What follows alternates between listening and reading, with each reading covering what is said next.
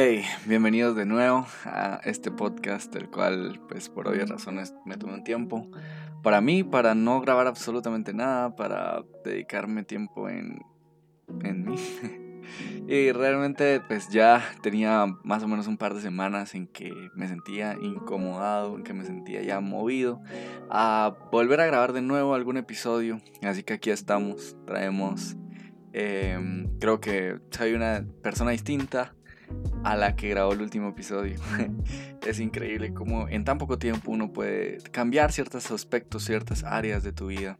Así que de verdad, si tú seguís aquí y has escuchado desde el capítulo 1, muchas gracias por acompañarme en este, en este proyecto, muchas gracias por acompañarme en este tiempo y pues vamos a darle. Me preguntaba a mí mismo, ¿de qué quiero hablar? Y, realmente quería traerles distintas cosas eh, para ver invitados y, como lo veníamos haciendo eh, a finales del año pasado, pero realmente creo que también siento el deseo de poder compartir eh, capítulos o episodios cortos en donde pueda hablar de procesos que he pasado en mi vida y este lo quería titular cómo viví mi luto. Y y realmente creo que es algo que me ha nacido hablar porque he tenido la oportunidad de acompañar amigos, acompañar eh, personas, eh, algunos muy de cerca, otros no tan cerca, en un luto. Y realmente me he dado cuenta de que toda persona vive un luto diferente. Y, y algo que yo vi en mí es que el luto, eh, o al menos el dolor en un luto, no es más que una sensación de ojalá yo hubiera podido y, te realmente yo me como que me lo que me causaba dolor era el hubiera, ojalá hubiera podido vivir esto con mi papá, ojalá hubiera podido ver esto en mi papá. Y con mi papá lo que más me dolió fue el ojalá yo hubiera podido ver un, una obra terminada en vida. Ojalá yo hubiera podido ver a mi papá, em, no sé, sirviendo en la iglesia, ojalá yo hubiera podido ver a mi papá. Eh, cargando a mi hijo y ser abuelo y, como que lo hubiera me pesaba mucho. Y conforme lo fui soltando me di cuenta que no solo era el hubiera lo que, me, lo que me pesaba, sino también que había algo en mi interior, que yo creo que ya lo hablé en un episodio anterior, y es que nosotros fuimos creados para ser hijos y mi papá era la última conexión entre padre e hijo que yo tenía, terrenalmente hablando, o con mis papás.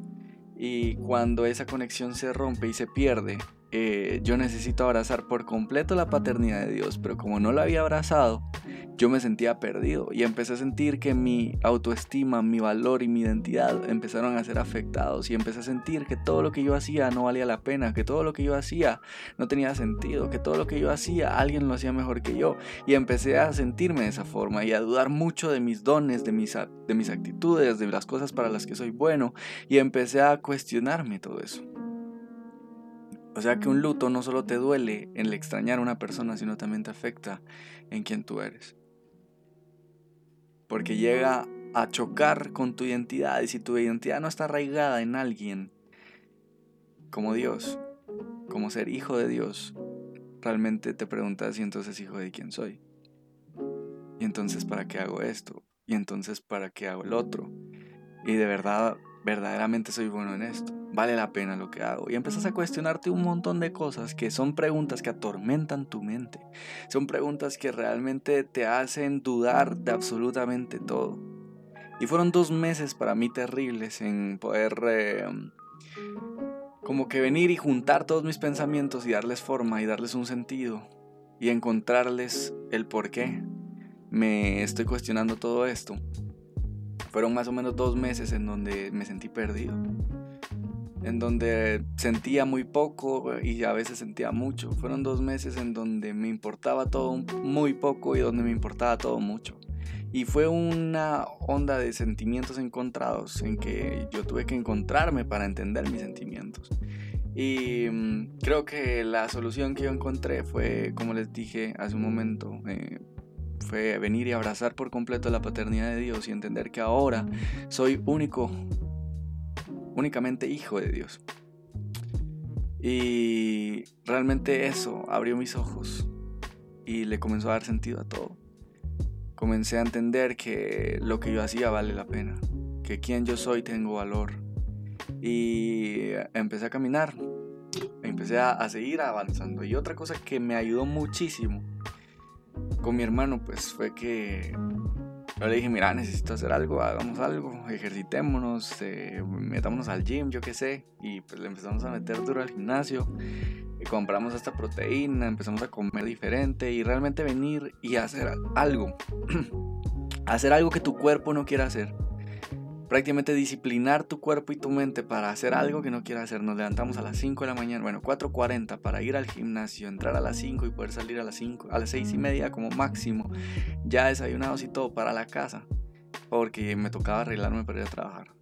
Y venir y someter mi cuerpo y mi mente a algo que normalmente no está acostumbrado a hacer, pero disciplinarlo y realmente en algo como el ejercicio que te lleva o que te trae, más bien dicho, muchos beneficios, me ayudó muchísimo.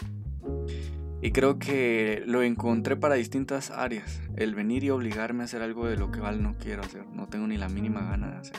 Y es ahí donde encontrar la disciplina. Y también va arraigado aquí en tus ojos porque nosotros no hacemos las cosas porque tengamos ganas, sino hacemos las cosas porque sabemos quiénes somos. Y al saber quiénes somos, sabemos qué es lo que tenemos que hacer. Y, y pues cuando yo entendí eso, también me ayudó mucho a venir y seguir con la vista al frente, a tomar una mentalidad de, bueno, toca seguir adelante, con la mejor actitud hacia adelante, a seguir conquistando los sueños que tenía antes de que todo esto pasara, a seguir teniendo una actitud mejor de la que tenía antes de que todo esto pasara. Y cuando yo tomo esa actitud, em, siento que mi vida comienza a caminar conmigo. Y ya no la vida caminaba sin mí. Y luego pues viene y pasa lo de mi mamá. Y con mi mamá, pues yo, yo incluso algunas personas que, que me conocen de cerca y, y, tal vez en algún momento habíamos hablado de esto, yo tal vez les había dicho, cuando eso pase yo voy a necesitar ayuda, cuando eso pase yo voy a necesitar a alguien cerca, cuando eso pase yo no sé cómo me voy a sentir y tal vez muchas veces uno viene y se, y se trata de preparar mentalmente para cómo va a ser, pero realmente cuando pasa no es en lo absoluto lo más mínimo parecido a como tú te lo habías imaginado. No tenemos ni la más remota idea a cómo tu corazón va a sentirse cuando una noticia que, te, que has estado temiendo mucho tiempo te sobrevenga. Eh, mi mamá estuvo internada más o menos un mes y pues todo ese tiempo apenas si pudimos hablar con ella, no podíamos verla no nos daban muchas noticias de ella. Em, y pues gracias a Dios pudimos hablar con ella por teléfono. Yo me recuerdo que ella falleció un sábado y yo hablo con ella un martes. Em, y ese martes que yo hablé con ella la escuché tan contenta, tan alegre, con su voz tan tierna, que yo no me imaginaba que el sábado ella no iba a estar. Y a pesar de eso, yo sí tenía en mi mente un pensamiento de estar listo para lo que venga. Y pues nosotros vimos como a pesar de, que ese martes la escuchamos tan bien, que incluso era el martes donde posiblemente la iban a dar de alta, al final no sale ese día, pasa miércoles y jueves y la, y la, y la muchacha que nos contactaba, ¿verdad? La que estaba en la, con, su compañera de, de habitación prácticamente, con la que estaba a la par de su cama eh, ella nos, nos dice, mire, hoy no puedo hablar, no se siente muy animada. Y pues como que mi mente se empieza a preocupar por ella porque no la escucho bien, no, no la veo bien. Y cuando llega el día de la noticia, era sábado, eh, mi tío me llama a las 6 y, con las 6 y 17, yo me estoy despertando a las 6 y 20, le devuelvo la llamada, él no me contesta. Y cuando él me da la noticia, yo automáticamente empiezo a llorar y trato como de sacar lo que siento en ese preciso momento. Cuando tú recibís la noticia no es muy bueno. Yo recibí la noticia con mi papá fui el primero antes de mis hermanos y con mi abuelita también. Y cuando yo recibo la noticia lloro mi hermano entra me abraza porque me escuchó llorar. Y bueno yo termino mi llanto y le digo a mi tío bueno qué vamos a hacer eh, como que mi mente rápidamente dijo bueno toca ahorita toca ocuparte de cosas entonces enfocarte en eso y pues cuando me voy de donde estaba, yo no estaba en mi casa en ese momento, eh, estaba en la casa con mi prima, con mi hermano. Y cuando yo decido venirme para mi casa, le digo al Señor, bueno Dios, yo no quiero llorar ahorita, yo no quiero volver a llorar, yo voy a llorar cuando yo decida llorar. Y cuando yo llore, quiero que tú me consoles. Eso fue lo que yo le dije. La palabra de Dios dice que los que lloran van a ser consolados. Así que yo me aferro a esa palabra y le digo, yo no quiero llorar ahorita ni más tarde, yo quiero llorar cuando yo lo decida. Y cuando yo decida llorar, yo quiero que tú me consoles. Así que me empiezo a ocupar de ciertas cosas, voy a comprar un par de camisas negras, no teníamos camisas negras formales con mi hermano, me compro un pantalón también completamente negro. Eh, con mi hermano vamos a cortarnos el pelo y teníamos unas cosas de que ocuparnos también y empezamos a hacer eso. Eh, y cuando regreso a la casa ya es momento de bañarme, así que agarro mi toalla, agarro un speaker, una, una bocina que teníamos de Bluetooth y pues me dirijo hacia el baño y le digo, bueno Dios, este es el momento. Aquí es donde quiero llorar, aquí es donde quiero que tú me consoles, aquí es donde quiero mi momento y lo quiero contigo, donde nadie más me vea. Lo quiero para... Lo que quiero llorar antes de ir a enfrentar a ver bastantes personas y, y quiero hacer esto ahorita. Así que me meto al baño y pongo un par de canciones y me pongo a orar a Dios si algo aprendí en el proceso con mi papá fue que lo mejor que pude haber hecho fue adorar a Dios en medio de una situación así. Así que en este momento también lo hice, adoré y le dije gracias por la vida de mi mamá, gracias por dármela tantos años, gracias porque hoy puedo despedirla teniendo plena conciencia, hoy puedo despedirla siendo alguien mayor, siendo alguien que, que entiende la vida eterna, siendo alguien que entiende cuánto tiempo tú la dejaste aquí. Incluso le dije, hace un mes grabamos ese episodio, el último episodio de este podcast, por cierto, donde ella dio testimonio de cómo antes, a sus sesenta y pico de años, ella no falleció a, causa de un paro cardíaco y hoy, 20 años más o menos después, em, fallece por fallas en su corazón. Pero puede ver a tres nietos o cuatro nietos con mi prima Ivana y los dos que están en Estados en Canadá, perdón. Los puede ver mayores y, con una vida encaminada, tal vez no una vida hecha, pero yo le agradecí a Dios por mi mamá y me puse a llorar y, lloré bastante desconsoladamente, tal vez podría decirlo, pero bueno, tal vez no lo, no lo digo de esa forma porque sentí que Dios me consoló, sentí la presencia de Dios en el baño, sentí como me llenó por completo y, y sentí que Dios simplemente me, simplemente me decía estoy aquí. Y realmente fue un momento tan renovador renovó mis fuerzas y salí con un semblante diferente. Eh, le escribí, aproveché para escribirle un post y escribirle como que si ella fuera a leerme, pero escribirle lo que sentía, lo que quería decirle. Y saqué todo. Y luego enfrenté esa, esa tarde, noche, madrugada y mañana al día siguiente con mucha fortaleza. Y, y entendí algo, sentí mucha paz, sentí mucha, muchísima paz. Y entendí algo más o menos un mes después o algo por ahí y uno de mis mejores amigos perdió a su mamá también. Y él me dice, mira, yo, yo le digo a él, mira, yo te veo muy fortalecido y te veo como yo me sentía. Y él me dice, mira, yo siento una paz que sobrepasa todo entendimiento como dice en la Biblia y entendí que la paz no hay que entenderla. Y realmente eso me hizo mucho clic porque yo así me sentía. Yo decía, ¿por qué no me siento mal? ¿Por qué veo a personas quebrar si no me siento mal? Eh, ¿Por qué ya no lloro otra vez? Y, me di cuenta que no, que no tenía por qué entender la paz que sentía. Era la paz que Dios me estaba dando porque Dios me había consolado.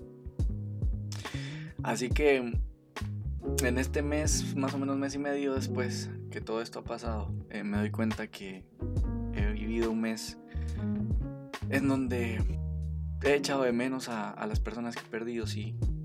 Pero realmente Dios me ha preparado mucho en este tiempo, a mis hermanos también, y tenemos muchos sueños, metas, eh, nos hemos unido bastante y, sobre todo me he dado cuenta que he desarrollado un amor por mis hermanos, en no querer fallarles, en no querer fracasar, en querer seguir echando para adelante, y en que el amor y las promesas que yo quería eh, tal vez venir y hacerle a mi papá, a mi mamá, en las cosas que yo quería cumplir con ellos, ahora ha pasado a ser algo de mis hermanos. Y lo que no les puede dar a ellos en vida, se los quiero dar a mis hermanos, ya que son mi familia. Y, creo que estoy en esa etapa donde tal vez ya asimilé que nunca más voy a volver a ver a estas personas a quienes amé, pero en que puedo honrarlas con mi vida, en que puedo seguir adelante, en que hay muchas cosas que pasaron en la vida de ellos y que ahora que ya no están entendés y que te formaron a ti para ser la persona quien sos hoy. Y si algo les puedo decir a ustedes, si perdieron a alguien es que no pierdan su identidad por perder a alguien muy cercano a ustedes. La identidad está arraigada en alguien más que está para siempre, que estuvo desde antes, que los escogió desde antes, que decidió amarlos desde antes y que los sigue amando hoy. Y cuando tú arraigas tu identidad en algo tan seguro, te das cuenta que ese amor es el que te sostiene, que te levanta, que te da paz. Y también decirte que no va a ser una, un proceso de la noche a la mañana. Yo hay días donde todavía me siento muy desganado, donde días, días donde me siento muy mal. Pero a pesar de eso, Dios me sigue dando palabra, Dios sigue diciéndome las promesas que me ha dicho antes, las cosas que me ha prometido antes. Y eso es algo que te reconforta y que te hace sentir con el deseo de seguir luchando. Que te hace seguir trabajando por poder cumplir lo que un día soñaste. Así que las personas que perdiste van a estar siempre en tu corazón, en tu mente y como dirían muchas personas cuando perdes a alguien, tenés un ángel más en el cielo. Pero si algo te puedo decir yo es que em, todo lo que ellos te enseñaron, todo lo bueno que queda en ti, es un reflejo y tú puedes reflejar, así como nosotros podemos reflejar a Dios, tú puedes reflejar también el carácter de las personas que marcaron tu vida y poder dejar un buen ejemplo para tus amigos, para tus hijos, para tus nietos. Y eso es algo que trasciende. Hagamos que esas personas que amamos trasciendan en nuestra vida y que puedan llegar a las siguientes generaciones. Y que esa bendición que ellos fueron para nosotros pueda ser también bendición para lo que viene. Así que gracias por seguirme acompañando, voy a seguir compartiendo procesos que he pasado, voy a seguir compartiendo cosas de una manera tan transparente y también voy a traer amigos para que podamos seguir hablando de Dios. Así que nos vemos en la siguiente. Gracias por escuchar hasta aquí.